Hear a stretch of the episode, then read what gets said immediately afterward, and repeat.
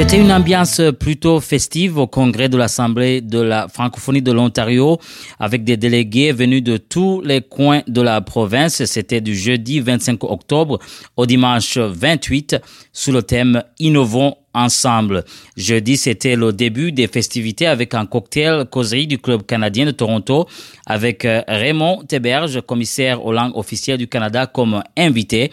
Et c'était donc vendredi le début du congrès lui-même avec des membres venus de tous les coins de la province et bien sûr des invités de marque comme Mélanie Joly, ministre du Tourisme, langue officielle et de la francophonie, c'est au niveau fédéral.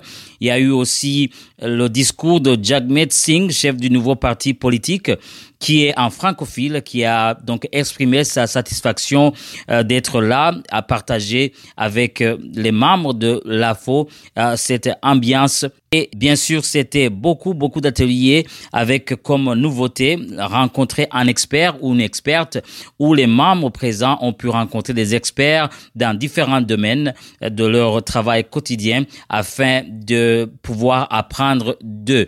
Alors, on a pu s'entretenir avec quelques participants et voici Jean-Marie Vianney de la coalition des Noirs francophones de l'Ontario qui a pu exprimer ce qu'il ressent euh, au micro de Choc FM. Mon nom est Jean-Marie Biani, je suis euh, un des membres du, groupe de la coalition des Noirs francophones de l'Ontario. Et puis ben, j'assume le rôle de, de, coordination. En fait, c'est la raison pour laquelle euh, participer à ce congrès euh, de la FO édition 2018, pour nous, c'est une opportunité de travailler, de démontrer notre existence et de mettre en pratique notre mandat qui est de rentrer en contact, en communication et en collaboration avec euh, les partenaires euh, francophones, francophiles également. Et surtout que c'est à Toronto où euh, beaucoup de choses se passent et donc toute la famille francophone est ici. Donc c'est toujours un plaisir pour nous d'être à ce genre d'événement. Est-ce que pour toi et pour ton organisme, le, congrès, est-ce que c'est un succès? Je pense que déjà, nous sommes à notre première année de, mise en, place, même s'il est vrai que c'est euh, une structure qui se renouvelle avec un nouveau nom, un nouveau mandat, un nouveau de, nouveaux défis.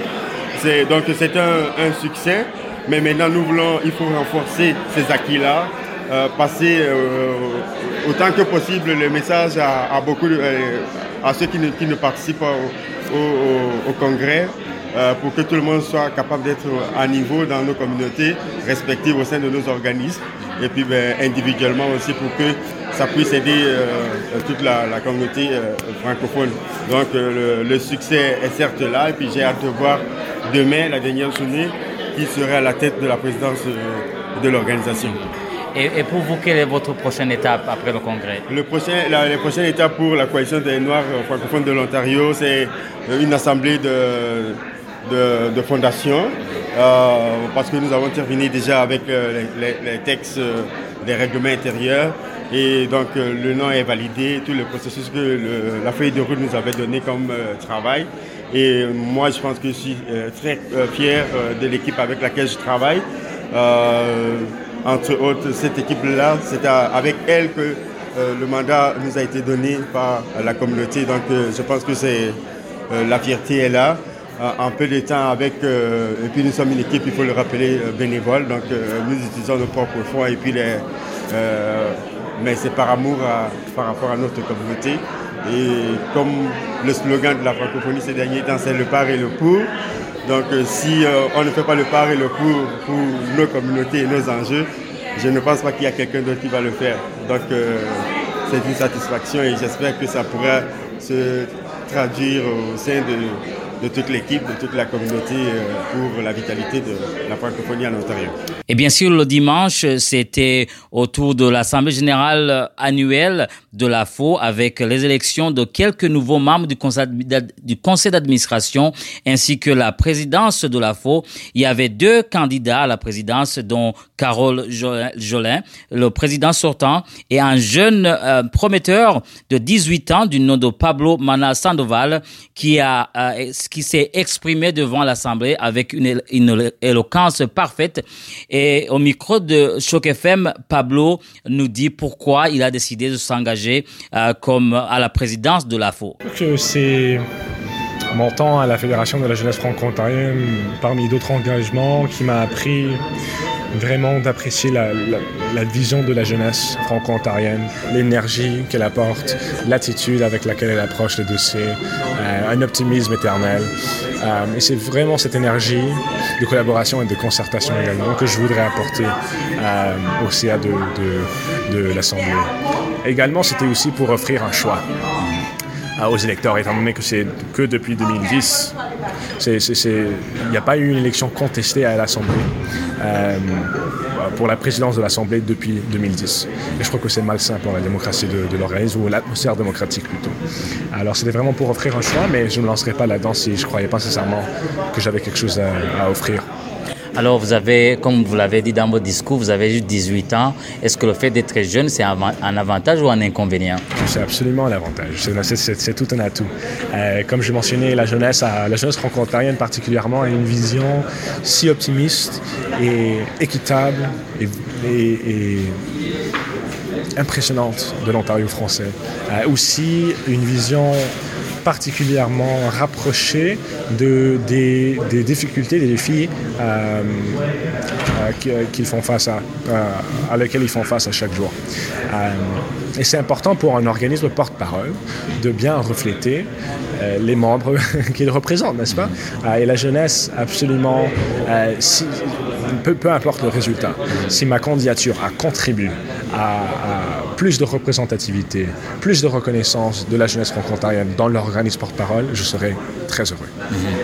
Alors, euh, vous avez tout, euh, tout, à l'heure parlé de, de FaceFo. Je viens, on vient de visionner un documentaire justement qui parle de l'historique de FaceFo. Pour toi, qu'est-ce qu'a fait FaceFo dans ta vie? Il est vrai que tu, as, tu, as, tu viens de partager avec ça, mais pour les auditeurs, peut-être tu pourrais entendre euh, ta version. Alors, lorsque je suis arrivé à, en Ontario de, du Québec, de Montréal, j'avais 9 ans. et pour quelques années, j'avais pas de communauté. J'étais pas sportif, alors c'est pas question de, de, faire des amis sur une équipe de sport. Euh, c'était vraiment moi et ma famille nucléaire.